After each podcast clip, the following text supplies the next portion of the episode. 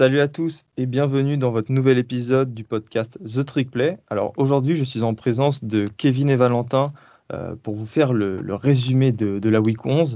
Euh, on est déjà à la week 11 de, collège football. Euh, le, temps, le, temps passe vite et le moins qu'on puisse dire, encore une fois, c'est qu'on a eu un très très gros programme avec des upsets, des matchs offensifs, un peu des retournements de situation. Alors, euh, je vous propose de commencer dès maintenant. On va procéder par slate, 18h, 21h30, 1h du matin.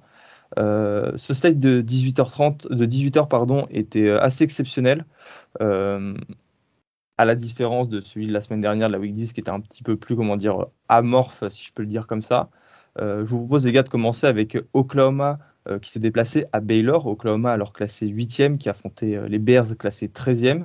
Et euh, Valentin, bah, comme on l'avait prédit dans le 1-2-6, Baylor a battu les Sooners. Ouais, exact. On avait dit que il serait pas impossible que M. Caleb Williams ait un, match un peu compliqué samedi soir. bah, ça s'est produit pour lui, puisqu'il a lancé deux inters.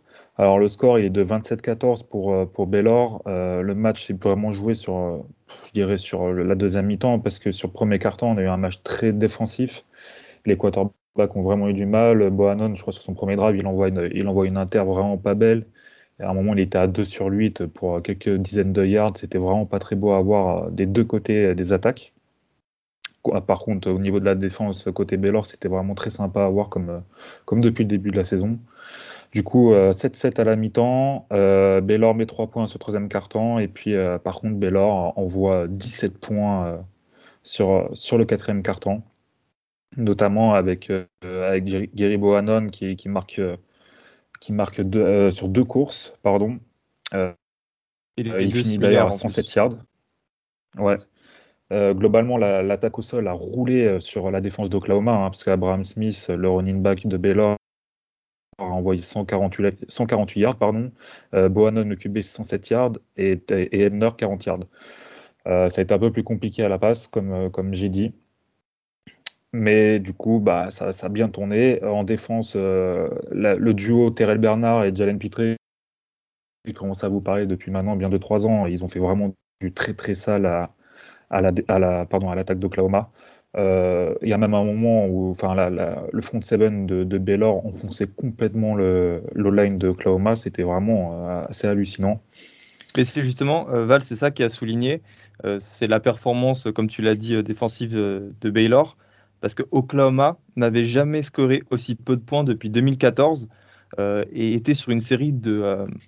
écoutez bien, une série de 35 matchs avec plus de 30 points inscrits. Là, ils en ont mis que 14. Euh, c'est vous dire euh, bah, la performance de Terrell Bernard et ses compères. D'ailleurs, Terrell Bernard, Val, pour, euh, pour ajouter à ce que tu dis, a été nommé joueur défensif de la Big 12 ce week-end à l'instant. Ouais, c'est pas étonnant. Et puis en plus, je crois qu'ils étaient sur une série de victoires Oklahoma assez, assez impressionnante.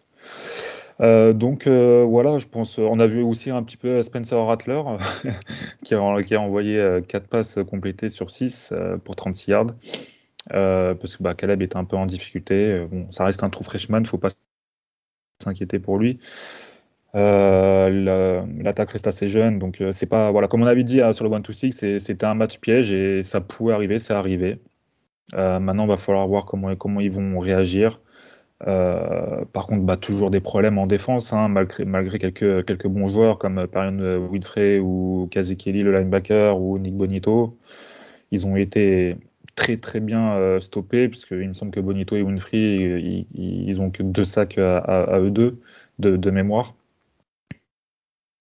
Euh, du, coup, euh, du coup, voilà, une grosse victoire pour Baylor qui fait une très bonne saison. Et puis, bah, un, petit, un petit upset quand même, hein. même si c'était à la maison pour Baylor, un petit upset. Eh ben, merci Valentin. C'est l'occasion de passer à un autre upset, puisque Auburn, 17e national, a perdu face à Mississippi State 43 à 34 dans ce qui a été le plus gros comeback de l'histoire des Bulldogs. Euh, et d'ailleurs, c'est la deuxième fois de la saison euh, qui, qui réalise euh, un de leurs plus grands comebacks. Je crois que c'était face à Louisiana Tech en début d'année. Parce qu'à un moment du match, Mississippi State était mené 28 à 3. 28 à 3, c'était, il restait, je crois, que 5, 5 minutes dans, dans le deuxième quart-temps. Et à partir de ce moment-là, bah, tu as Will Rogers qui a entamé une, une remontada.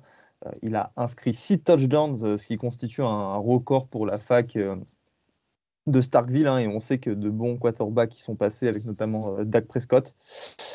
Et voilà, euh, Mississippi State qui vient signer une, belle victoire hein, face à Auburn et qui est sur un bilan de 6 victoires pour 4 défaites. Ils affronteront, bah, ils auront leur cupcake la semaine prochaine face à Tennessee State avant d'affronter le vendredi 26 euh, novembre. Bon, ce sera dans la nuit de jeudi à vendredi, c'est ça, Valentin? Euh, ils affronteront Ole Miss pour le Egg Bowl. Michigan Penn State, Kevin, ça c'était un match, c'est le match en fait qui a attiré presque toute l'attention du pays sur le site de 18h.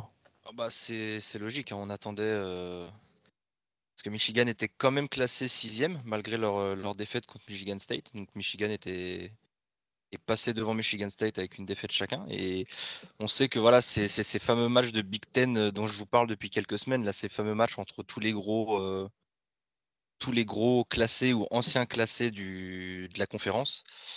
Et alors c'était un match, euh, parce qu'on a eu cette discussion un peu entre nous, c'était le match Big Ten par excellence. C'était, euh, alors ça, le score final c'est de 21-17 pour les, pour les Wolverines.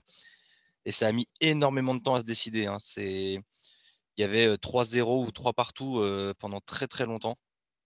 un match très défensif, un match très Big Ten. problème de. Les quarterbacks n'ont pas réalisé le meilleur match de leur carrière. Clifford, il a eu du, il a eu du mal. Il y a pas mal de choses assez faciles qu'il a ratées. Euh, il finit avec, euh, non, j'avais les stats de McNamara, il finit à 23 sur 43, donc il est à peine à plus de 50%, 205 euh, yards et, un seul TD. et de l'autre côté, McNamara, c'est 19 pour 29, 217 yards, 3 TD. C'est un match un peu plus propre de sa part. Mais pareil, c'était pas. Honnêtement, tu vois, c'est pas le match qui m'a le plus excité. On, a eu, on avait eu cette conversation. Moi, c'est vrai que je suis plus, je suis un fan de Pac-12, donc moi, forcément, il faut qu'il y ait de l'attaque pour que, pour que ça m'émoustille un peu. Mais voilà, c'est des matchs comme ça, ça a son charme aussi. C'est c'est ça aussi la, base du college football, c'est des, bonnes défenses, des bons run games.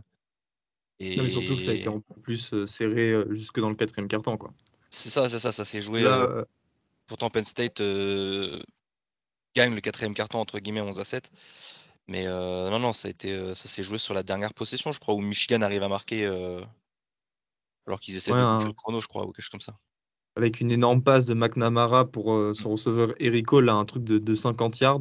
Parce qu'à un, moment, on s'est dit, euh, putain, euh, Michigan, ils ont mené toute la partie. Il y avait 14-6 à, l'entrée du, du, premier quart-temps. On voit Penn State passer à 17-14. Et là, on s'est dit, mais putain, encore un brain fart de, de Jim Et au final, bah, as McNamara qui sort cette passe qui leur permet de, de survivre un petit peu. Là, on peut parler de on peut parler de, survie pour ce match parce que ça assure à, Michigan encore un, super bilan. Hein. Ils ont, ils ont que, défaite.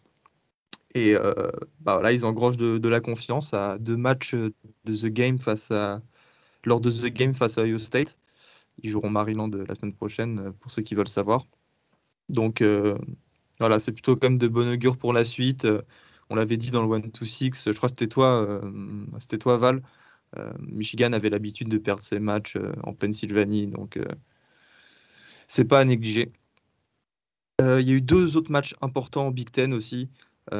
Important, je m'explique. Déjà, c'est le premier, c'est Wisconsin qui a éclaté Northwestern 35 à 7 avec un énorme match du running back Braylon Allen. Et là, ça y est, on a besoin de confirmation avec cette cinquième victoire d'affilée. Ils filent tout droit vers la finale de, la Big Ten. Ils, remporteront le titre sûrement de, la Big Ten West. Et Indiana, ça elle est pour toi euh, Val, qui a perdu 38 à 3 face à Rutgers. Rutgers qui est pourtant euh, assez putride pour reprendre les termes de Baptiste en ce début d'année. Euh, voilà, c'est une des pires attaques, une des pires défenses du pays. Et la chute, elle est, elle est vraiment difficile. J'aimerais terminer sur un, truc avec, avec, cette, avec ce site de 18h.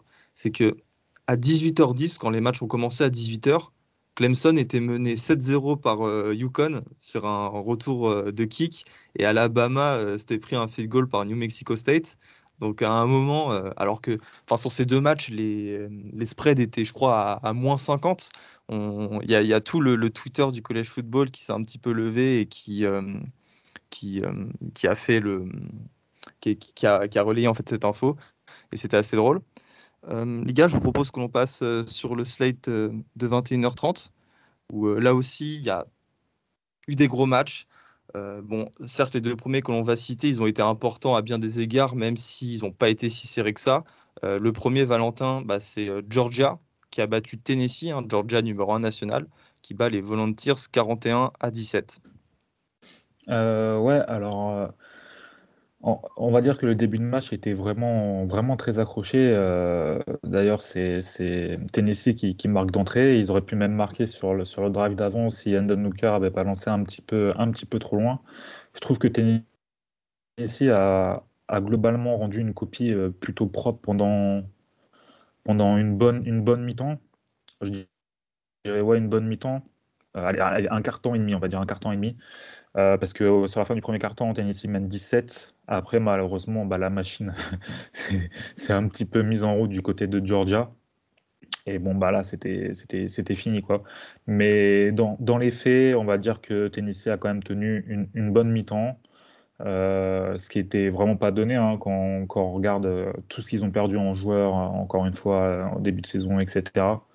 Donc, euh, je trouve que Tennessee remonte bien depuis quelques matchs. Il joue bien, il y a des choses intéressantes.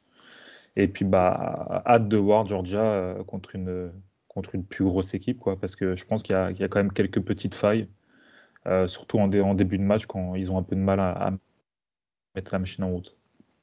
Et d'ailleurs, je me demande, est-ce que cette, euh, cette performance de Tennessee, en fait, est-ce que Tennessee n'a pas été le meilleur adversaire, l'équipe qui a mis le plus en difficulté Georgia depuis le début de l'année? Je rappelle qu'ils ont inscrit 17 points. Georgia n'avait pas encaissé plus de 14 points jusqu'à ce match. Euh, je pense, oui. Je pense, de toute façon, ça s'est vu. Hein. Ils ont été vraiment très en difficulté. Et, et Endon Hooker, que, que j'en sens à juste raison, à juste raison, n'a pas fait, n'a pas été au, mieux, malheureusement, sur ce match-là. Mais on voit qu'il y avait quand même de la place. Euh, et, je, et oui, Tennessee a, été l'adversaire le, plus dur euh, pour l'instant pour, pour. Un autre match aussi euh, attiré notre attention. Euh, celui-là, il était à Columbus entre Purdue et Ohio State. Purdue classé 19e et Ohio State 4e. on a tous voulu croire à l'upset parce que Purdue a déjà battu deux équipes du top 5 en ce début de saison. mais la marche a été trop haute pour les Boilermakers, Kevin. Ouais, mais c'est. Enfin, on en. Je crois que c'est Baptiste qui l'avait dit pendant le, le 1-2-6. Le... Les voteurs de l'AP ont fait l'erreur de, le, comité a fait l'erreur de classer Purdue. Et on sait que, que Purdue a cette faculté à battre les, les équipes top 5 quand elle n'est pas classée. Et malheureusement, ils ont été classés. le, le début du match était une boucherie. Hein. Le, il y a, euh, donc que je, que je fasse les calculs, il y avait 45 à 17, 45 à 17 à la mi-temps. C'était n'importe quoi. Garrett Wilson, il sort probablement le, son meilleur match en carrière. Il finit à, il finit à 10 catches, 129, 126 yards, 3 TD. Euh, euh, Jackson Smith and Jigba, il finit encore avec un gros match. Il est à 9 réceptions, 139 yards, un TD. Euh, CJ Stroud, il finit avec des chiffres. À la CJ Stroud, au final, depuis le début de l'année, on a beau, euh, dire que ce sera potentiel. Qu'il n'a pas l'étoffe d'un Iceman, mais ses stats sont vachement solides. Il finit à 31 sur 38, 361 yards, 5 TD. Alors qu'on a vu que la défense de Pourjou était capable de stopper une bonne attaque comme celle de, de, MSU la semaine dernière.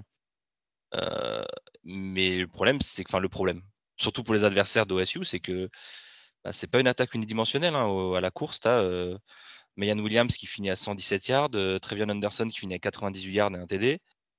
Euh, Garrett Wilson, il a rajouté un quatrième TD euh, à la course sur une course de 51 yards. C'est vraiment une offense qui tourne extrêmement bien en ce moment. Ils ont tout qui leur réussit, ils ont très très peu de déchets.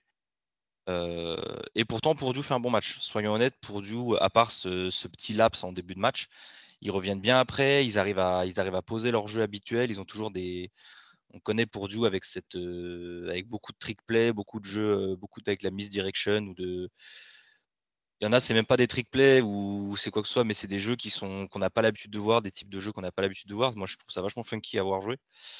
Donc euh, voilà, mais soyons honnêtes, Ohio State était genre beaucoup trop fort sur ce match. Je suis pas euh, pour que Ohio State soit forcément dans le top 4. Justement, c'est la question euh, que j'allais te poser. Est-ce que tu penses que ce genre de victoire avec une telle maîtrise peut justifier une place d'Ohio State devant Oregon. Je rappelle juste que dans la people, Oregon est devant Ohio State, mais le classement du comité bah, sortira pour, vous à minuit. Est-ce que tu penses qu'ils peuvent, ils peuvent passer devant? Alors, en sachant qu'Oregon fait aussi un gros match, on, y viendra peut-être un peu ensuite après. Ouais, aussi, on mais Oregon fait aussi un très bon match. Et tu vois, contrairement à la semaine dernière où la plupart des équipes qui cherchaient les playoffs ont fait des matchs de merde, avait gagné, mais avec des matchs vraiment poussifs. Euh, cette semaine, ça n'a pas été le cas. Cette semaine, la plupart des, gros ont fait des très bons matchs. Donc, euh, tu vois, c'est un, un, peu la même chose. C'est difficile de juger. Après, euh, ça reste deux équipes qui sont à 9-1, deux équipes qui sont potentiellement, qui seront potentiellement vainqueurs de leur conférence. Et bon, vous avez le tiebreaker. Voilà. Maintenant, si, tu, si la question c'est juste Oregon contre Ohio State, ben, pour moi, le tiebreaker entre en jeu. Après, est-ce que quand tu vois le niveau qu'a Alabama en ce moment, soyons honnêtes, et ça me fait extrêmement chier de dire ça, il y a des chances que Cincinnati passe à la trappe. Alors que pourtant, Cincinnati fait aussi un très gros match. Ils ont joué en avance, je crois. Ouais, face à ça, joué, euh, ils, ouais, ils ont joué ça. Alors, ça Florida, on va mettre un bémol. Hein, c'est pas non plus une énorme équipe. Ils ne gagnent que 41 à 28. Même si mm. offensivement, ça a très bien tourné. South Florida au plaquage, c'est juste un scandale. J'ai pas vu un plaquage où il y a des mecs qui mettent des bras. C'était. Voilà. Bref. je parlerai aussi de Notre-Dame Virginia, euh, la défense de Virginia niveau plaquage. Mais il y a, ça m'a choqué. On, en parlait en début de saison, il y a de plus en plus de défenses. Moi, j'en parlais avec celle de UCLA la saison dernière. Euh, je crois qu'il y a au moins deux équipes dont on a fait la remarque depuis le début de saison. C'est une trend qui, qui, revient malheureusement. C'est quelque chose qu'on n'aime pas voir parce que c'est pas des, c'est pas le type de défense qui, bah, qui réussit quoi. Donc c'est, dommage. Mais très, très honnêtement, si jamais euh, le committee se base sur euh, cette fameuse expression américaine, c'est euh, What have you done for me lately? C'est toujours dans, la culture de la, de, la, dernière performance. Clairement, ce match, il est. Enfin, tu, tu, te dis à quel moment tu peux pas mettre une, cette équipe d'Ohio State contre Purdue en playoff. Ce serait compliqué. Maintenant, euh, il n'y a que quatre places, il y a d'autres bonnes équipes. À voir comment le comité va s'arranger et va trouver des excuses pour mettre telle ou telle équipe. Bah, je te propose qu'on parle maintenant d'équipes qui étaient playoffables euh, il y a 15 ans. Bon, non, je suis difficile. Florida State, euh, ils, ont gagné le titre en. Je crois que tu allais dire Oregon, salaud. non, non, euh, Florida State, ils ont gagné le titre en 2013. Mais voilà, Miami et Florida State, Florida State, c'est les années 90 et Miami, c'est les années 2000. voilà, grosse rivalité de la Floride. Euh, c'est enfin, une qu'on présente plus. On pensait que le match allait être un petit peu dégueu, et bah pas du tout. Il a vraiment été superbe. Moi, je me suis euh, posé devant à partir euh, du quatrième quart-temps. pour vous faire rapidement un petit résumé du match, hein, Florida State menait déjà 17-0 très, tôt dans la partie avant que Miami revienne et passe dans le quatrième quart-temps à 11 minutes de la fin à 28-20, notamment sur des coups de bah, vraiment avec une chatte incroyable. Mais euh, il y a Jordan Travis, le quarterback, qui a décidé d'inverser la tendance et qui, euh, sur, euh, sur le dernier jeu, a réussi déjà à convertir une 4 et 17, hein, qui, amène du coup le first down et qui permet ensuite, bah, toujours par, lui, à aller chercher, une petite course de, de 1 yards pour concrétiser cette, cette belle conversion de la quatrième tentative. Et après, il a réussi à compléter la conversion à deux points c'est ce qui a permis en fait à Florida State de gagner le match 31 à 28. Euh, c'est la plus belle victoire des Seminoles euh, cette année, eux qui ont commencé si mal avec euh, quatre défaites d'affilée. elle fait du bien, franchement, elle fait du bien. L'ambiance à Tallahassee, elle était ouf. Et je je vais pas dire que ça va sauver les fesses de, de, loin de là, mais c'est peut-être le match qui. C'est peut-être le match de trop pour Manny Diaz. Et on sait déjà qu'en fait, avant le début du match, il avait donné une conférence de presse et un journaliste lui avait posé la question est-ce que vous avez. En gros, il, lui disait est-ce que vous, vous, pensez sur le hot site Lui, il avait répondu ah, il faut demander. mais vraiment sur un ton pas convaincu. Hein. Il avait dit ouais, il faut, demander à mon directeur athlétique. là, je pense que ça y est, il est résigné. si on l'oblige pas à partir, eh ben, il partira de lui-même il y a eu un autre match qui s'est terminé aussi d'une façon exceptionnelle avec le deuxième field goal le plus long de toute l'histoire de la NCA. c'est celui du, du, kicker de Texas Tech qui a offert la victoire aux siens bah, sur un walk-off field goal. voilà, 41 à 38, victoire des Red Raiders. Il faut que je retrouve le yardage exact, mais je crois que c'était à 62 yards. le record était à 69. C'est bien, ça, c'est 62 yards. 62 yards.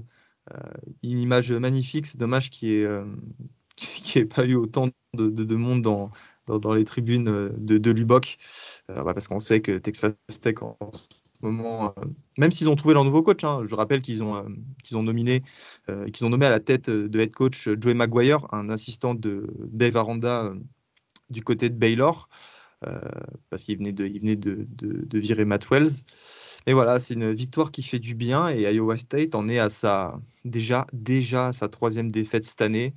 voilà, ça fait clairement partie avec Florida, euh, Clemson des déceptions de la saison. Et je pense qu'on aura le temps en fin d'année de, revenir, euh, de revenir sur cette équipe parce qu'il y aura beaucoup de choses à dire avec le talent. Euh, avec le talent qu'ils avaient.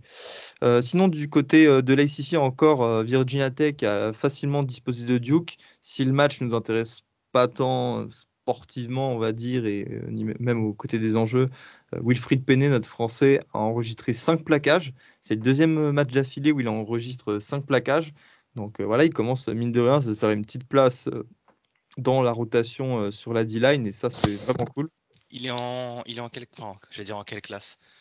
Mais tu m'as compris. il est quelle classe il, est, toujours freshman parce qu'il a dû prendre son année Covid l'an dernier. Ça c'est bien par contre. S'il arrive à performer, parce que tu vois, je pensais qu'il était, qu'il lui restait genre peut-être que l'année prochaine d'éligibilité. Et s'il en reste au moins deux derrière, ça peut être vraiment cool ça. Bah là, il lui en reste potentiellement quatre sophomore, euh, junior, senior et potentiellement un, redshirt. Ok, ok, c'est vachement cool ça. Et euh, je pense, enfin, si tu pensais qu'il restait deux années, c'est parce que tu as peut-être confondu avec euh, Jeffrey Mba, Kevin. Jeffrey Mba.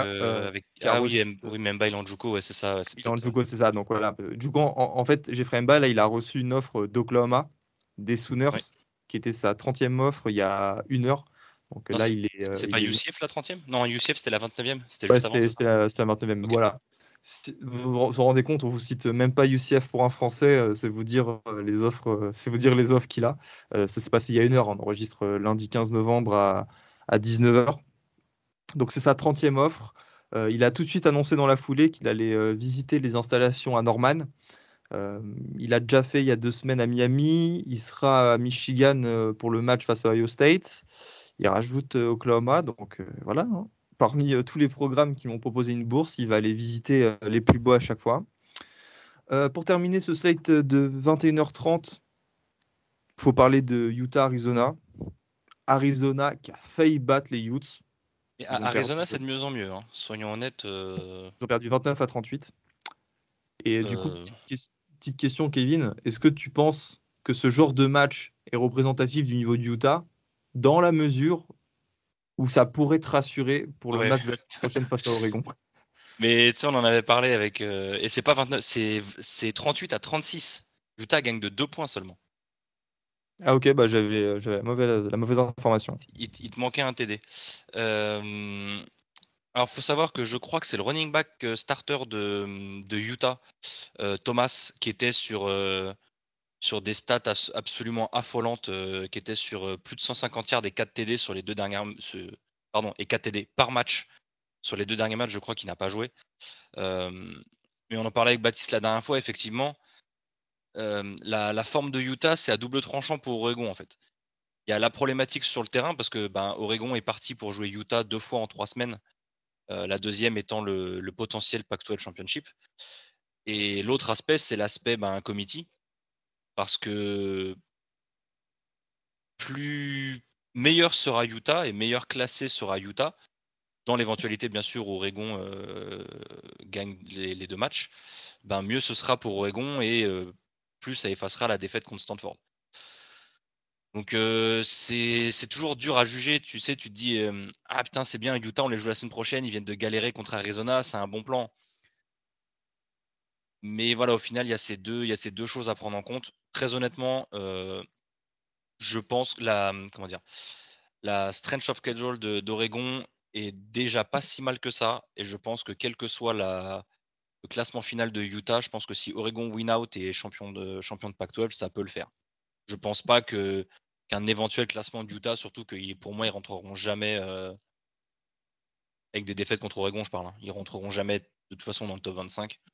Leur état de forme, je préfère qu'ils soient en méforme et qu'on les tape plutôt qu'ils soient en bonne forme et qu'on galère. parce qu'il y a des chances que je crois qu'en plus. Qui semble être le cas, donc c'est plutôt rassurant. Oui, le match est à Salt Lake City en plus. Le match n'est pas à Eugene. Donc autant qu'il soit pas en, très très bonne forme, mm. moi ça m'arrange, je t'avoue. Surtout que là, normalement, Oregon a presque validé son billet pour le Pac-12 Championship. Il faudrait, euh, là, il faut rentrer dans des calculs d'apothicaire euh, parce que l'équipe qui était le plus proche, c'était Washington State et euh, Oregon vient de les battre. Donc là, je crois que toutes les autres équipes sont à deux défaites. Il faudrait qu'ils perdent leurs deux derniers matchs, en sachant qu'ils ont le tiebreaker contre presque tout le monde. Enfin, c'est un peu compliqué niveau mathématique.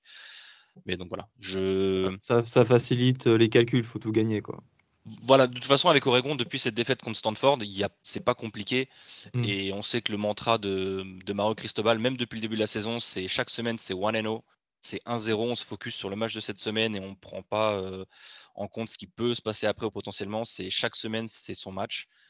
Là, de toute façon, il faut jouer comme ça jusqu'à la fin de l'année. Il ne faut pas se prendre la tête, il faut juste gagner et point barre. On se comprend entre fans de Pac-12 et de Notre-Dame. On fait partie des conférences où. Euh, des saisons à une défaite euh, ne permettent pas de se qualifier pour les playoffs. Au contraire euh, d'équipes comme la SEC. Et on aura le temps d'en parler sur cette fin de saison. Mais euh, voilà, Alabama est quand même en proie à une deuxième défaite. Et on pense pour autant qu'ils seront, seront qualifiés en playoffs. je vois que Missouri a battu. Alabama est passé devant Cincinnati à People. Hein. Ouais. Cincinnati était deuxième et pourtant Cincinnati, donc on l'a dit, a fait un bon match. Et Alabama, avec sa défaite, est passé devant euh, Cincinnati, qui reste toujours invaincu, qui était la première équipe euh, à 10-0 euh, cette, cette, semaine. En sec, je vois que Missouri a battu 31-28 South Carolina. South Carolina qui a mis 40 points aux Gators. je vous demande juste votre, votre avis, vous me répondez oui ou non. Est-ce que Missouri, la semaine prochaine, va taper Florida? Tu sais très bien ce que Val va répondre déjà. bah oui. voilà. Est-ce que la moindre personne qui nous écoute régulièrement avait le moindre doute sur cette réponse Bon, on bascule, on bascule rapidement sur euh, Florida Samford. Kevin, si tu peux nous résumer ça en 30 secondes. Il faut dire que Guillaume, hein, membre de The Trick Play, celui qui tient France Gators euh, sur Twitter, était à Gainesville ce week-end. Il a assisté au match, il a vécu le tailgating, euh, oula, un tailgating, euh, comment dire, arrosé et aux deux sens de. Tant bien que sur la météo qu'au niveau de l'alcool. C'était un match de folie. On n'aurait pas dit que c'était euh, deux équipes, euh, une équipe de FCS contre une équipe de FBS. Samford fait très clairement, je pense, le meilleur match de l'histoire du programme. Euh, leur QB, j'ai perdu son nom. Leur QB fait un match de folie. Ils ont un receveur Washington qui est potentiellement le meilleur receveur de FCS. C'est un tueur. Il a été capital. Ah, il fait un. Je vais pas utiliser de termes grossiers, mais il a mis à l'amende tout le secondaire de, Florida. Et Florida qui, je me suis même posé la question, est-ce que Florida, finalement, on parlait de, de grande table d'ici, est-ce que les joueurs ont carrément pas abandonné Dan Mullen et que c'était le, le fait de jouer contre une FCS, est-ce que c'était pas le moment de faire passer un message? Je crois que Florida était mené de 7 points à la mi-temps visiblement au bah, vestiaire, les choses ont euh, été d'ailleurs, ils euh, sont revenus après quoi. Tu, tu parles de, de, de mi-temps. Euh, Samford a, a scoré combien? Ils, ils, ont mené 48 points. à la mi-temps, il y avait 48 points? Stanford a mis 48 points dans la première mi-temps, mais littéralement ils ont. Mais pour te dire, bah, ils ont ils ont 5 possessions, ils mettent 6 TD. Parce qu'ils marquent sur un kick-off return de 99 yards. mais Florida n'a jamais permis la défense de Florida n'a jamais permis à une attaque adverse de scorer autant de points en une mi-temps. Et là, c'est une FCS. Donc ça, voilà, ça vous montre. Euh, le, record, c'était 42 contre Florida State, je crois. C'était dans les années 90, c'était en 92. C'est ça. Et donc pour une équipe qui a l'habitude de jouer les meilleures équipes du pays dans la SEC, même les années où eux, ça allait pas, ils n'ont jamais pris autant de points. Et là, ils jouent une FCS, ils prennent 48 points en première mi-temps. Mais c'était. Euh, et par contre, autant la défense de Florida a pris l'eau, autant l'attaque, par contre, euh, l'attaque a très très bien tourné. Et Maury Jones fait un excellent match. Euh, ah, ouais, juste, juste euh, bah, s'ils font pas un bon match en attaque euh, contre Samford. Enfin, oui, non mais, non, mais tu peux, dire la, même chose, quand même, tu peux dire la même chose de la défense. Si tu regardes leur défense, ils, ont, ils ont que du 4 étoiles partout et pourtant ils se sont fait, ils sont fait manger pendant, pendant toute une mi-temps. Quoi. Ouais, mais l'attaque n'a pas été le plus gros problème de Florida pendant toute la saison. C'était vraiment la défense à chaque fois qui a été le problème. Donc est-ce que c'est à cause de Todd Grantham et puis il y a encore des séquelles et bah, que c'est la merde Et que peut-être Dan Mullen, bah, lui, il dit bah, Bon, bah les couilles, moi, de toute façon, je suis là pour être cordeau offensif, être coach. Enfin, je peux mettre la faute sur Grantham et puis basta. Ça, on ne saura jamais, mais. On peut le, on peut le penser. Hein. après, moi, tout ce, qu'il faut, se dire aussi, excuse-moi Val, c'est que bah, enlever un cordeau défensif, les problèmes vont pas se régler en, un claquement de doigts. Quoi. Oui, mais tu vois, on a vu, on a vu que les problèmes défensifs étaient relativement profonds. C'est pas juste virer le coach qui va faire qu'ils vont devenir. Oui, mais justement, c'est ce que dit Val. L'idée, euh, c'est pas d'améliorer la défense pour Dan Mullen, c'est de sauver son poste. Et euh, Todd Grantham, c'était son fusible. Oui, on est tous d'accord là-dessus. Toi et moi, on a vu, on a vu le match contre Bama, euh, Kevin. Euh, on l'a, enfin, on n'a pas la même défense entre Bama et, et Sanford, et pourtant c'est les mêmes mecs sur le terrain et il y avait Grantham, enfin voilà quoi. Et quand, quand, on voit ce que LSU fait en ayant tous les blessés, en sachant que Orgeron ne sera plus là l'année prochaine et qu'ils se battent euh, tous les week-ends, bah, je suis désolé, mais c'est inacceptable de la part de Florida quoi. Bah, c'est vrai qu'il y a ça, il y a cette différence d'état d'esprit entre, entre ce qui a été capable de faire LSU et mais clairement en fait c'est ce que... et même c'est ce que tout le monde disait, c'est ce que les commentateurs disaient, et même nous c'est ce qu'on avait euh, comme euh, comme comment dire comme impression, c'était que les mecs avaient juste pas envie de se battre en fait. Les mecs avaient pas envie de jouer. Et parce que soyons honnêtes, c'est pas pas pour manquer de respect à Samford qui est une très bonne équipe au demeurant, mais à aucun moment contre une équipe contre Florida, Samford, je, je vais même pas parler du nombre de points, mais c'est Samford doit prendre 48 points à la mi-temps, soyons honnêtes. Et en plus, enfin, je, Oh, excuse-moi, vas-y. Non, non, non, j'avais fini, t'inquiète pas. Et en plus, je sais pas si vous avez vu les vidéos euh, sur Insta, euh, les joueurs ils flexaient comme s'ils avaient battu Georgia. Enfin, c'était genre on, a, on, dirait qu'ils avaient limite, gagné la sec quoi. Enfin, oh, les gars, vous avez pris. Euh, moi, toi, moi, ça me choque pas. Ouais, voilà, moi ça me dérange moins. Après, il y a des ah, équipes qui célèbrent leur hein. victoire. Non, mais tu vois, tu célèbres ta victoire que tu mettes 77-7 à Nevada ou que tu mettes ou que tu galères contre Samford. Tu célèbres ta victoire, tu célèbres ta victoire. Après, tu célèbres aussi le fait d'avoir eu chaud au cul. Hein tu sais, je pense que tu as besoin aussi de décompresser et tu as besoin de te, laisser te lâcher un peu après un match comme ça aussi. Euh, toi, ça, ça reste des gamins. Ouais, voilà, c'est ça aussi qu'il faut dire. Moi, tu vois, je suis pas si choqué que ça. Après, effectivement, ça peut faire rire de dire euh, t'as galéré à taper une FCS, tu, te la, tu flex, bof. Mais je peux, je peux comprendre aussi l'autre point de vue, tu vois. Après, tu dis ça reste des, gamins. Je vais juste, juste finir sur ça parce que bon, parler de Sanford, ça va deux minutes. Mais euh, tu dis c'est des gamins, mais bon, ils vivent quand même dans dans une NCA qui, qui, qui, enfin un college football qui est un business, ni plus ni moins. ils veulent être professionnels, je suis d'accord. Voilà, ils veulent être payés. Donc il y a la NIL. Euh, je suis désolé, si, si, tu veux, si tu veux un temps soit peu que tu touches l'argent, de l'argent ou quoi que ce soit, que, que vous êtes pour ou contre, c'est pas possible pour moi. Genre, tu, tu sors du match, euh, tu te prends 52 hmm. points par Samford, mais à, aucun moment tu flexes dans les vestiaires. Ce n'est pas possible. Je dis pas que tu dois faire la gueule, je dis pas que voilà, mais ah, tu flexes pas, c'est pas possible. Non, c'est non. Genre c'est ça, je sais pas, on voit ça quoi. Enfin, Après, je suis pas sûr, je suis pas sûr qu'avec Saban ça serait passé, tu vois. Ah bah, bah non, très, très, clairement non. Euh, non mais voilà, après je pense c'est là où vous avez tous les deux raison, c'est que c'était peut-être aussi un échappatoire. Euh, pour eux, cette façon de, célébrer comme ça après euh, la saison difficile qu'ils sont en train de vivre. Euh, voilà, c'est peut-être le témoin de, de, ce malaise qui règne à Florida. à propos de malaise, bah, euh, Guigui a failli faire un coma éthylique au Tailgate à, à malaise, Guigui, non, mais franchement. voilà, et je vous propose d'écouter voilà, son expérience du Tailgate et, et, du match pour la minute qui suit. Voilà, petite pause. Eh ben merci Guillaume. On passe au state d'une heure et demie. Je veux qu'on commence par euh, la victoire d'Oklahoma State, classée dixième à la People face à TCU, 63-17. C'est leur plus belle victoire de la saison. Il faut absolument qu'on en parle parce que putain quoi, 63-17, c'était le match hommage à Barry Sanders. Sa statue a été, euh, a été inaugurée au Boone, au Boone Pickens euh, Stadium. Hein.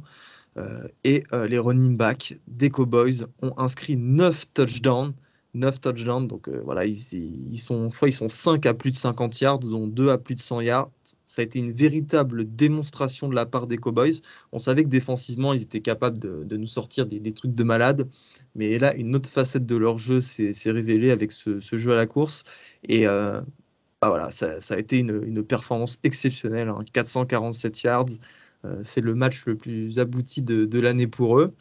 Et Oklahoma State, bah, mine de rien, euh, semaine après semaine, monte crescendo et se place sur le papier, enfin sur le papier, au même, non, au niveau de la, de la qualité du, jeu qu'ils rendent, euh, comme une des meilleures équipes du pays. Et ça m'étonnerait pas du tout dans le prochain top 25 de, voir cette équipe d'Oklahoma State dépasser, de dépasser Notre-Dame, par exemple, ou dépasser Michigan ou Michigan State. Ça me choquerait absolument pas. Et je pense qu'ils le méritent. C'est là que tu vois que cette défaite après face à Iowa State il y a quelques semaines euh, va leur faire très mal. Il y a eu un autre match hyper intéressant. Alors, euh, Val, ça va te faire plaisir. je reprochais à Matt Corral de ne pas avoir Daceman moment cette année. Et là, la, performance qu'il a sortie face à Texas AM, plus celle de, la défense de l'émission, enfin auquel personne s'attendait en fait, euh, bah voilà, a fait que là, il a marqué un, petit peu, il a, il, a rappelé aux gens qui, votent pour le Iceman qu'il était dans, le débat. Et euh, Val, bah, je vais te laisser parler de, ce match entre les Rebels et Texas AM, hein, qui comptait pour euh, le College Game Day.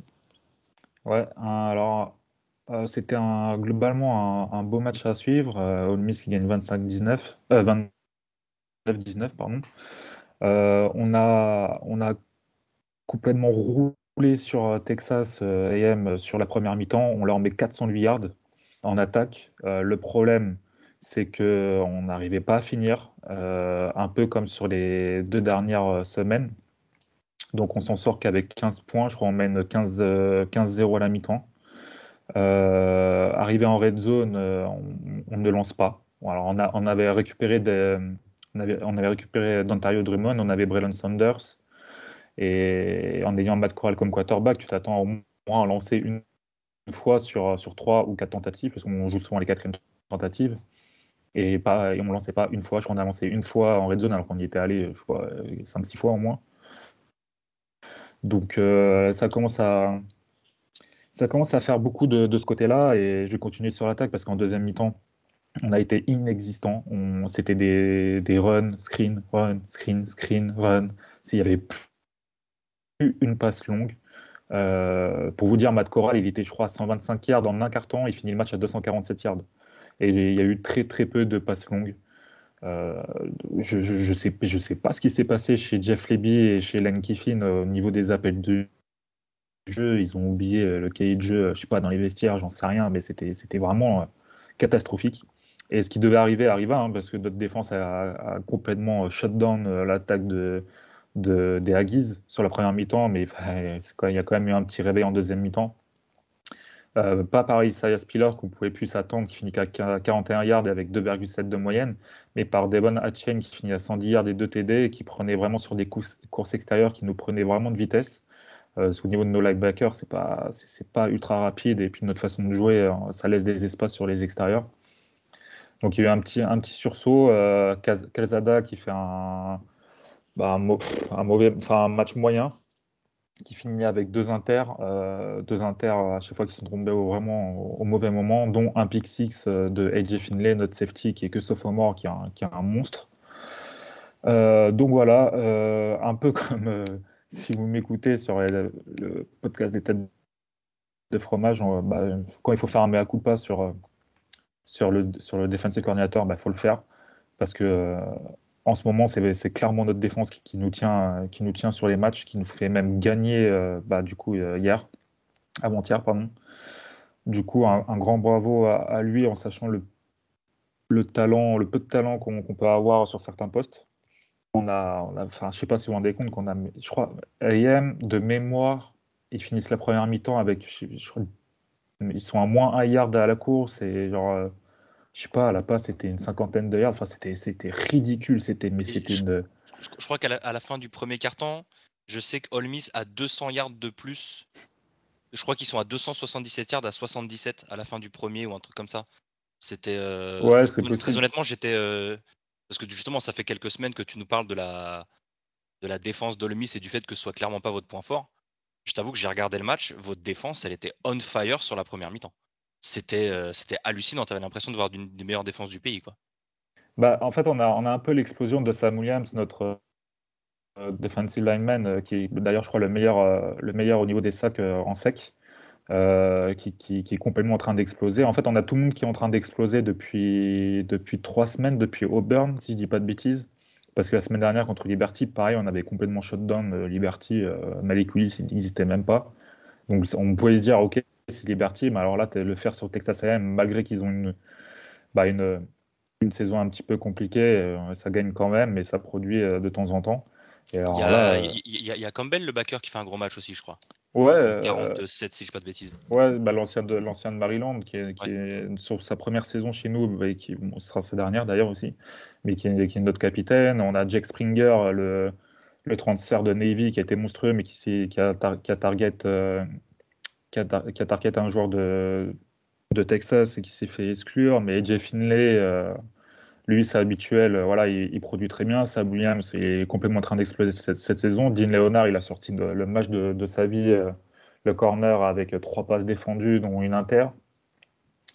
on a des jeunes qui commencent, enfin des jeunes, qui sont déjà juniors, mais qui n'ont pas beaucoup joué, qui, qui, poussent un peu. Enfin, vraiment très, très, très impressionnante cette défense. Et par contre, euh, on arrive sur la fin de saison, donc on joue Vandy euh, ce week-end, donc bon, voilà. Mais euh, la semaine, enfin, semaine d'après, face à, Mississippi State, quand même, j'ai un petit peu peur de nos problèmes en, offense.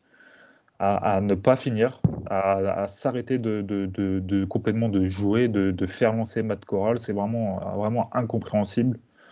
C'est en tout cas, bah, ça, sera un match, euh, sera un match à pas manquer, hein, parce que les deux équipes quand même sont sont fortes. Hein. Ole Miss là est rentré dans le top 10 de l'IP Poll, ça devrait être pareil avec le comité. Mississippi State, euh, recommence à revient un petit peu sur le devant de la scène. Euh, ça, ça, faisait, enfin, ça faisait longtemps qu'on n'avait pas eu un, bah ouais, je crois depuis les années peut-être 2014 ou 2015 qu'on n'avait pas eu un Egg Ball avec autant d'enjeux et aussi plaisant. Oh, as, si, tu as, vu celui où Elijah Moore il fait, il fait la célébration du chien. Ah, euh, oui, non, non, mais, non, mais le, le, contenu du, le contenu du match, ok, mais tu vois, euh, je me demande à quand remonte la dernière fois où vous, vous deux, vos deux équipes étaient classées.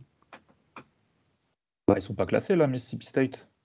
Ouais, mais ils vont être classés. Ils ont battu Auburn. Enfin, d'accord, ok, super. Euh, Auburn, euh, si, on, si on a ne serait-ce qu'un receveur de disponible ce match-là, on gagne. Enfin, je veux dire, Auburn, c'est par euh, concours de circonstances. Donc, tu vois, je veux dire, ils ont gagné, très bien, mais c'est par concours de circonstances qu'ils étaient classés.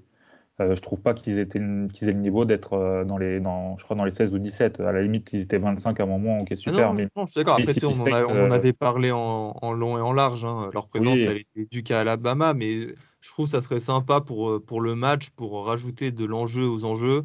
Euh, que Mississippi State soit classé. Quoi. Et en, plus, en plus, pour vous, ça vous ajouterait encore une victoire face à un classé en cas de, en cas de victoire, évidemment. Euh. Bon, après, ça sera Mississippi State. Je pense, que, je pense que ce sera très compliqué, mais logiquement, on sera un 9-2. Donc, euh, normalement, c'est nous qui sommes favoris. Mais j'ai un petit peu peur du côté de l'attaque et c'est un peu embêtant de dire ça en sachant quand même les, armes qu'on a. Et d'ailleurs, à noter pour finir l'énorme match de Jarion Neely, hein, qui, qui, est un Aaron Jones de Green Bay en puissance. Il finit à, à 152 yards avec 6,3 par portée de moyenne. Je crois qu'il a, a 30-35 yards à la, à la réception. Enfin, franchement, j'adore ce joueur. J'adore nos trois running backs avec Paris chez Snoop Connor. À chaque fois, ils sont, sont complémentaires. Il y en a toujours un qui sort son épingle du jeu. De ce côté-là, par contre, je suis vraiment très, très content. Aussi, euh, dans la division ouest de la SEC, Arkansas a battu LSU 16 à 13 en prolongation. Euh, on va partir du côté de la Big 12 et là ça a été le match de la semaine. C'est Kansas, hein, Kansas qui, qui bat Texas pardon 57 à 56 au terme d'une prolongation. Euh, c'est un match qui a mis du, temps à, finir. Hein. Moi, je me rappelle, j'étais euh, Notre-Dame Virginia venait de, se terminer et bah, on voyait Kansas mener de, de 14 points à un moment. Euh, donc euh, tout le pays s'est mis euh, sur ce match pour voir les Jayhawks réaliser un upset historique. Et au final, c'est ce qui s'est passé. Jalen, comment il s'appelait J'ai oublié son nom. Jalen Daniels, le quarterback des, des Jayhawks, a, converti, a, réussi la conversion à deux points. une conversion à deux points qui a été réceptionnée par un walk-on, un joueur qui n'a pas de bourse et qui jouait son premier snap en carrière à Kansas. Donc voilà, ça, ça a rajouté encore de, de, l'histoire euh, à, cet upset et c'était assez magnifique. Euh, pourtant, je m'en souviens, Val, on, en a parlé. Euh, on était un petit peu frustré parce que dans le quatrième quart-temps, il restait 8 minutes. Kansas menait 39-35 et coup sur coup, bah, les, les Texans, dans les dernières secondes, ont inscrit deux touchdowns par l'intermédiaire de Xavier Worthy et Kat Brewer pour revenir à 49-49. Et on s'est dit, mais ah, putain, ils vont pas nous lâcher ce match. quoi ça allait être un, upset historique. c'est trop con de, c'est trop con d'en arriver là. Et au final, bah, ils nous ont fait taire. les Jayhawks ont réussi à battre les Longhorns avec aussi un, gros, ça fait en parler. Hein. C'est le seul 4 étoiles de cette équipe, Devin Neal. c'est un running back en 24 portées. Il a couru pour 143 yards et 3 touchdowns. il est hein, freshman en plus je crois. Ouais, je crois qu'il est freshman, je vais te dire ça maintenant. exactement, il est freshman.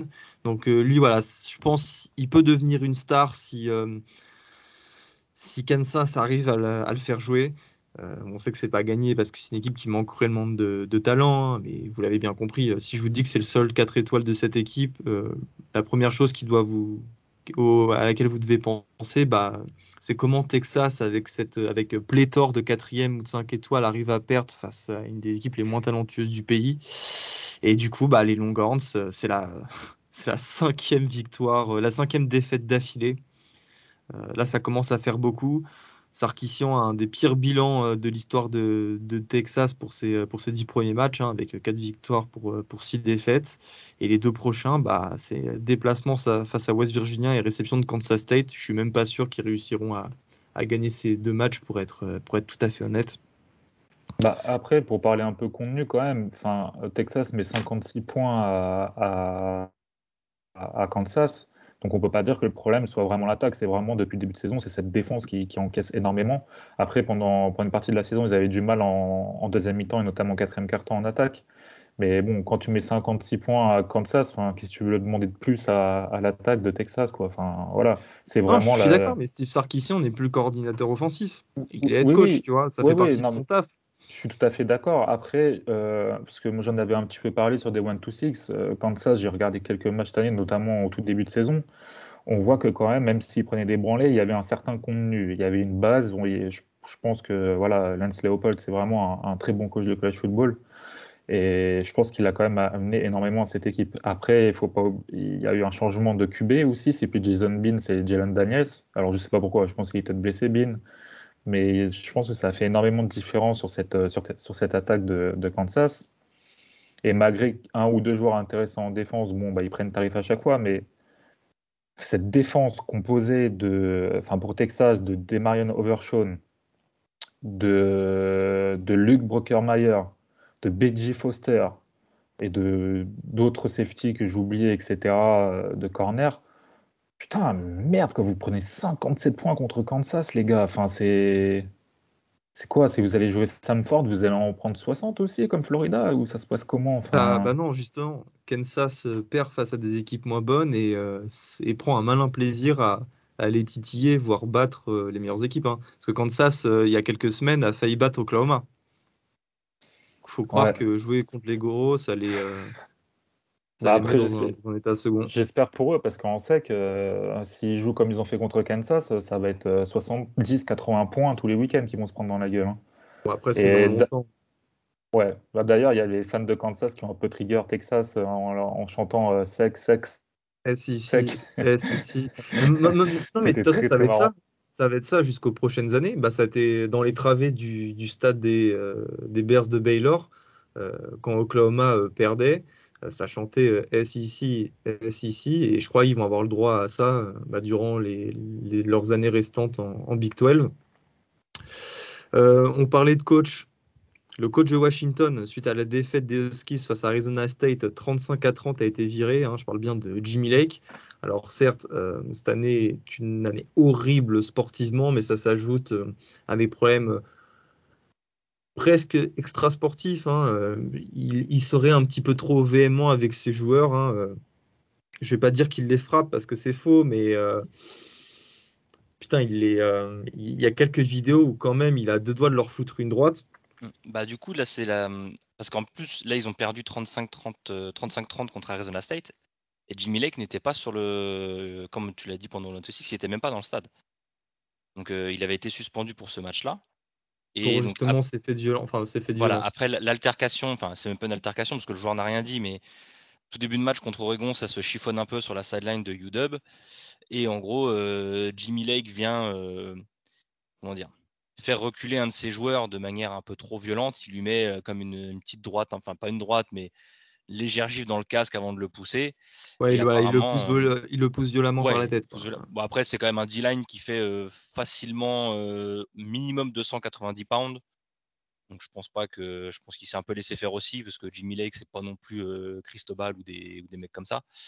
Mais voilà, c'est apparemment il y aurait d'autres images qui seraient ressorties d'une autre altercation avec un joueur en 2019. Donc c'est ça, c'est puis je pense que les comment dire, ces commentaires avant le match d'Oregon ont fait une, mauvaise presse pour l'université de Washington parce que très honnêtement, ils ont été la risée du Ouais, en gros, pour, tout, pour académique pendant une semaine quoi. Pour, pour résumer, il a dit que si Washington n'arrivait pas à recruter aussi bien qu'Oregon, c'est parce que les standards académiques étaient du niveau de fac comme euh, Stanford ou euh, Northwestern. Voilà, c'est ça. En gros, il a dit que la, il a dit qu'il n'avait pas de rivalité. Il a dit qu'il n'avait pas de rivalité avec Oregon, mais que lui, sa rivalité, c'était Stanford, Michigan. Alors que UW est certes une bonne fac, niveau académique est certes une fac meilleure qu'Oregon, si on prend les, classements euh, existants, mais c'est pas de la Ivy League non plus, quoi. On reste calmé. Euh, voilà, donc c'est un peu, mal passé. Je pense que tout le monde s'est un peu foutu de la gueule de UW pendant une semaine, surtout vu la branlée qu'ils ont pris après contre Oregon.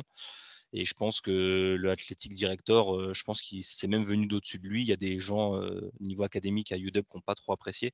Oui, et puis les boosters, les, bah oui, la fac. On, sait comment ça fonctionne, tout, le, tout financement privé côté américain.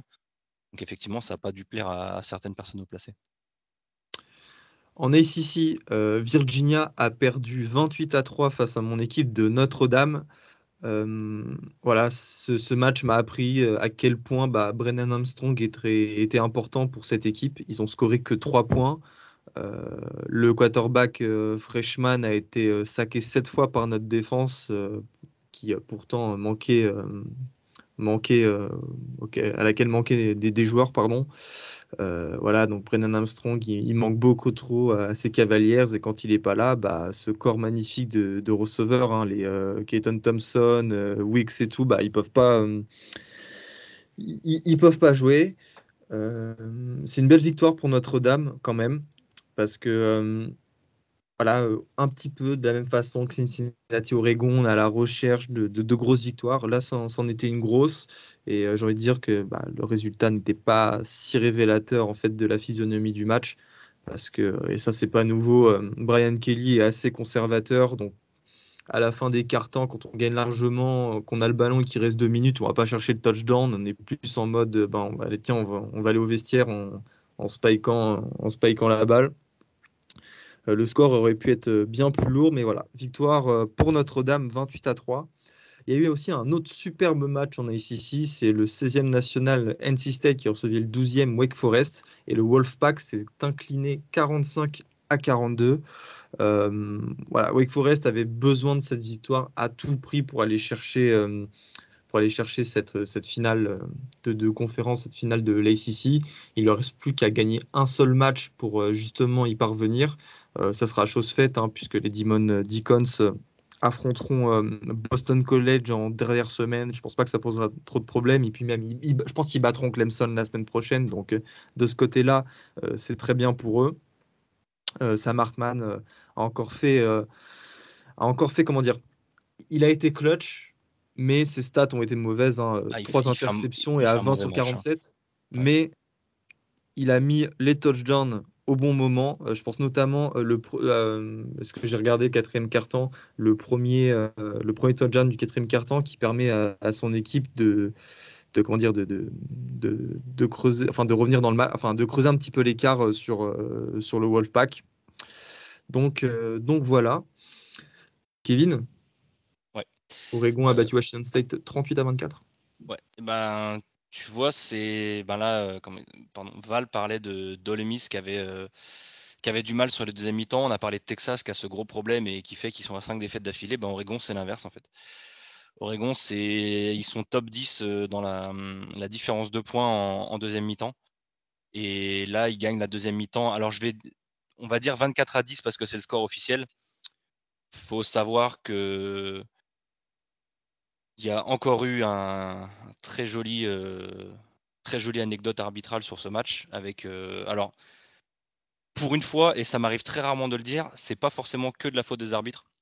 Il faut savoir que ce match était à 4h30 heure française, donc euh, très tard même pour les Américains. et que ESPN s'est dit, ben, comme de toute façon la côte Est ne regarde pas, on va envoyer le minimum syndical à Eugene, alors que voilà, Oregon est quand même l'équipe numéro 3 du pays et pouvait clincher sa division. Enfin bon, bref. Ils ont ramené que 6 caméras, il n'y avait pas de caméra sur les goal lines. Et en fait, Anthony Brown score à un moment à la course. Il se fait stripper la balle, remonter pour, 60 yards à peu près. Sauf qu'en fait, tout le monde voit que Anthony Brown croise la ligne, sauf les arbitres qui sont dessus. Et comme il n'y a pas d'image prouvant à 100% qu'Anthony Brown a croisé la ligne, bah, call hein, le fameux call stands, on porte pas nos couilles et on dit on dit qu'on n'a rien vu et on reste sur le premier jugement. Et Washington State marque, marque 3 de ses points euh, là-dessus. Et ensuite, il marque, euh, il marque un touchdown à, je crois, 9 secondes ou 11 secondes de la fin dans le garbage time où Oregon euh, ne joue plus vraiment. Donc en gros, ils ont techniquement, Washington State n'aurait presque même pas dû marquer en deuxième mi-temps. Oregon, enfin, c'est vraiment une équipe de deuxième mi-temps. En première mi-temps, tu, Là, tu vois, je vais même mettre encore un petit truc, c'est que le premier carton a été exceptionnel de la part d'Oregon. Il gagne 14-0 sans aucune discussion. Même les commentateurs qui se sont dit ça fait longtemps qu'on n'avait pas vu, vu, Oregon jouer comme ça. Ils jouent vraiment comme la troisième meilleure équipe du pays. Deuxième carton a été un peu plus compliqué. L'attaque de Washington State, euh, qui sont toujours sur une air raid, hein, même si c'est plus euh, Mike Leach le head coach. Euh, ça reste quand même chiant à défendre la air raid. Ils ont bien joué, beaucoup de shallow cross, beaucoup de choses qui sont compliquées à défendre. Et donc, ils en profitent pour marquer 14 points. Il y avait 14 partout à la mi-temps. Mais voilà, Oregon, c'est un match qu'ils ont vraiment dominé finalement, à part, euh, encore une fois, un petit trou d'air dans le deuxième quart-temps. Il y a une défense qui est absolument, euh, qui est vraiment lourde. Ils forcent trois turnovers, dont encore une interception de Veron McKinley. Euh, Kevin Thibodeau, qui encore une fois ben, joue tous ses matchs. Et puis ben, on arrive à des feuilles de stats avec six plaquages, tous solo, deux tackles for loss, deux sacs. Voilà, et en sachant que dans les feuilles de stats classiques, il n'y a pas tout ce qui est QB pressure, balle typée, tout ça. Donc, c'est, il, joue comme un first overall pick très clairement. On se posait la question quand il était blessé, ouais, est-ce que non? Là, tu le vois, tu le vois sur un terrain, tu vois l'impact qu'il a sur un, sur un match. C'est clairement un first overall pick. Ah, mais il y a zéro débat sur Thibaudot. L'équipe qui le prend pas en premier pick, euh, c'est incompréhensible. Enfin... surtout parce que d'habitude, la question que tu te poses entre un joueur un peu défensif, enfin un joueur défensif, c'est souvent est-ce qu'il y a un QB générationnel? Là, très clairement sur cette draft, je vois pas, euh, surtout que les équipes que ça va être, ça va être soit les Jags qui prendront pas un autre QB avec Lawrence, soit les Jets qui prendront pas un autre QB avec euh, Zach Wilson. Les Lions, peut-être les Lions, et encore, franchement, et encore. Donc euh, non, quand tu, le vois jouer, c'est ahurissant. Et, et encore une fois, c'est que le team de Reuters, le cordeau défensif, s'amuse à le faire dropper en, en coverage. Alors, certes, ça force une interception la semaine dernière, mais c'est pas comme certains pass rushers qui font que du pass rush. Non, non, lui, sur certains jeux de passe, il drop en coverage. Tu vois. Ah, c'est ce qu'il avait annoncé en début de saison, je crois. Euh. D'accord. Mais là, en plus, ce qu'il faut dire, c'est que lui a dit que l'année dernière, il a zéro sac contre, contre Washington State. Il a dit qu'il pouvait pas blairer Washington State parce qu'il faut savoir que ce système de air raid, les, les écarts entre les O-lines sont plus grands. Ce qui fait qu'en fait, les pass rushers mettent plus de temps à arriver au QB donc c'est pour ça qu'on arrive mieux à développer un, jeu de passe. Et Thibaudot a dit qu'il ne pouvait pas blairer ce système, et pourtant il a passé sa soirée dans le backfield. C'est vous dire si, euh, même contre un adversaire qui ne l'aime pas et qu'il a dit qu'il ne savait pas s'il avait performé ou quoi que ce soit, même là où il n'était pas forcément confiant, il a, bouffé leur meilleur O-line, leur left tackle tout le match. Enfin, c'est vraiment autre chose. Quoi. Et du coup, euh, euh, deux petites notes. la O-line qui fait encore un taf de malade en sachant que c'est le premier match de l'année où il n'y a pas de blessés dans la O-line, ce qui est un miracle pour Oregon. Mais la O-line fait des, fait des choses assez exceptionnelles vu tout le chamboulement qu'il y a eu dedans. Et autre petite note, bah, Byron Caldwell, le, freshman, on, se demandait est-ce qu'il y avait un autre running back qui allait pouvoir euh, faire souffler euh, Travis Dye. Bah, on a peut-être trouvé le prochain, euh, la Michael James ou Kenyon Barner. C'est l'avis plus ou moins de tous les, de tous les insiders d'Oregon. Il a ce, il a ce plus, il a ce, comment dire, je vais pas dire que, quand il rentre sur le terrain, tu as tout le monde qui s'arrête voir ce qu'il va faire, mais c'est un peu ça en fait. Il a vraiment ce, il a ce quelque chose. Il a ce petit plus et c'est, premièrement, c'est utile parce que Travis Day, il faut qu'il souffle un peu. C'est pas Christian McCaffrey, il peut pas prendre 98% des snaps. Mais en plus, quand il rentre, c'est pas pour perdre de yards quoi. Là, il met, euh, il met plus de 100 yards, il met deux TD et, et c'est pas des TD en goal line. C'est vraiment des TD de bonhomme et voilà, ça fait plaisir de voir qu'un freshman est capable de jouer comme ça. Euh, j'ai une petite question pour toi, euh, Kevin. Noah Sewell, euh, il s'est blessé ou pas pendant le match? Parce que toi non plus, tu l'as pas vu dans la feuille de stats? Bah, là, je suis en train de regarder, je vois une passe défendue. Il est, donc, il est, ouais, il est pas. Alors, je sais pas. J'ai vu qu'il avait un neck roll. Je me demande si, en fait, il enchaîne des petites blessures pendant les matchs. Il continue de jouer, mais il a eu, je crois, les cervicales, il a eu l'épaule, il a eu le poignet, il a, il enchaîne un peu. Là, heureusement, on a un peu toute la défense qui arrive à se mettre ensemble. En fait, c'est un match où, au final, il n'a pas eu besoin. Après, Sewell, il est surtout important dans le run game. Contre Washington State, c'est compliqué de, faire tes stats contre le run game vu qu'il n'y en a pas tant que ça. Euh, même moi, je t'avoue que je ne l'ai pas énormément vu pendant le match. Euh, je pense pas qu'il soit blessé parce que je l'aurais, su, mais non, non, c'est juste un match où, euh, bah, la défense a performé. Jamal Hill, les, deux safety, euh, McKinley et Hill mettent 7 et 8 plaquages chacun.